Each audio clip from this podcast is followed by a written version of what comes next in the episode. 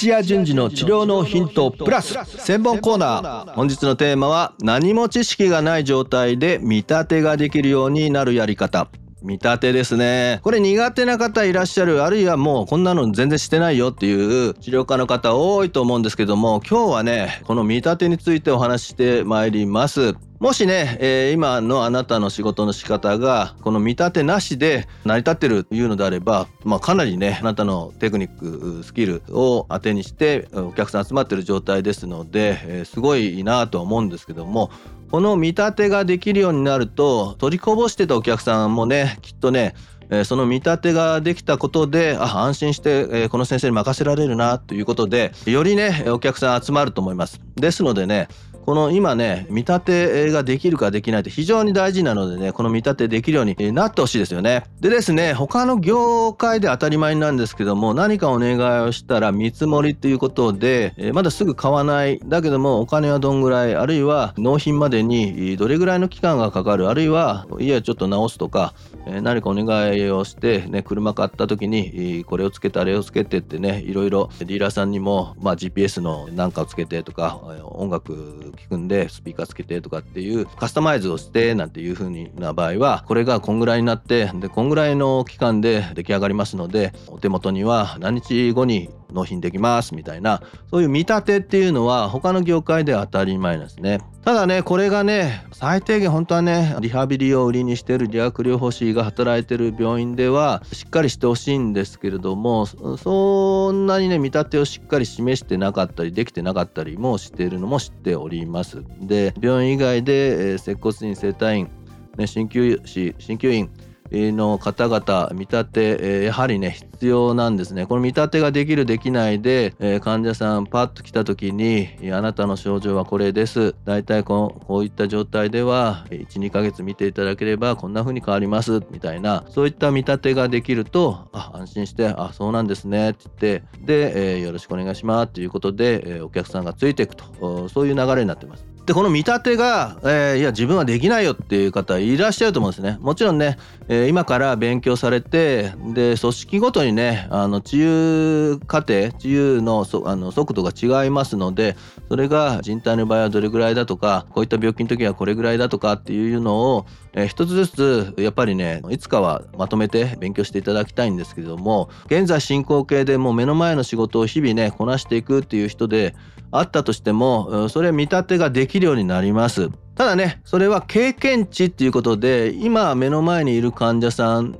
あるいはちょっとね、えー、同じパターンでいつも私は膝が痛い人こんな人をずっと見てて大体ですけども過去 A さんはこんな状態でこれぐらいで治ったっていう経験があると知ってると思うんですね。でそれをしっかりとちょっとメモをしてで、えー、大体こんぐらいかなね、不安であれば、今ネット検索でも、えー、すぐ調べられますので膝の関節症どれぐらいか完治はどうだとかね完治しないとかいろいろ出てきますでそれが何ヶ月とか何週間ぐらいとかっていうのが分かってきたら実際にだから自分の患者さんに当てはめてみてでこんぐらいで治るらしいということをあなたのあの口で言うと患者さん安心します。でこういう言い方してください。あなたはこう治りますって言っちゃうと皆さんね見立ててそれ通りにならないと不安になると思うんですけども、えー、あなたと似てる過去こういう患者さん A さんが来院して最初の、えー、初診例は同じようにこういう風だった。たんですけども、ね、2週間後にはこうなって、えー、4週間後にこうなって、えー、治ってきました。だから大体4週間見てください。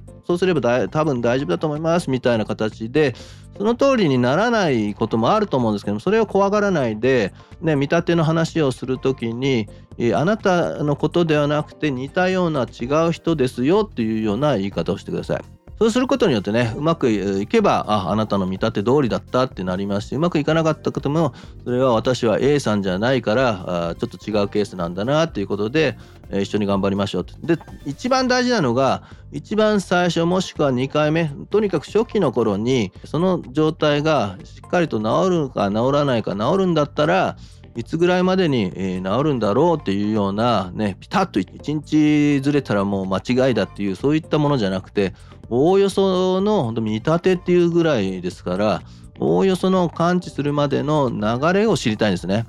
なのでそれがなんか1週間ずれようがあのお客さんにちゃんと説明しながらずれる理由もね、えー、後で分かったりとかします。使いすぎちゃったり言うことを守んないでやってはいけないことをやってしまったりとかいろいろあると思うんですね。でその通りにいかないようなことがあるのであれば、えー、それをね随時お話ししながらやっぱり患者さんと一緒になってね最後治るとこまで面倒を見るっていうのが一番寄り添ってね、え、やることが大切なのでそれにしても一番最初のまだ信頼関係ができなできていない状態で見立てを説明できるでしかも見立てができるようにするには特にねピタッと合わせる必要はないんですよっていうお話でした。でねそういったあのデータベースっていう言い方するんですけど自分の経験値かなり主観的です。いつかはしっかりね客観的なえー、事実ですね、えー、理論的なところを勉強するっていう機会をね得てね自分の経験と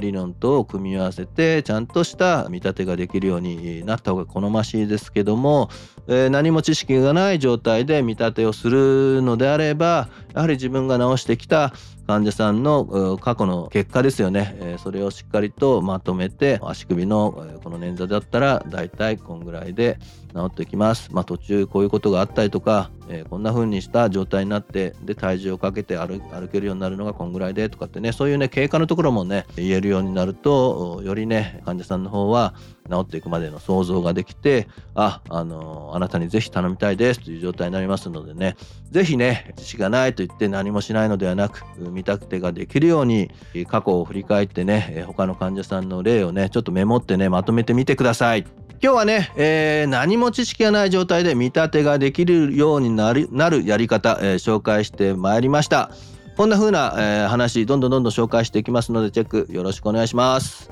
はい今日は以上です。いってらっしゃい。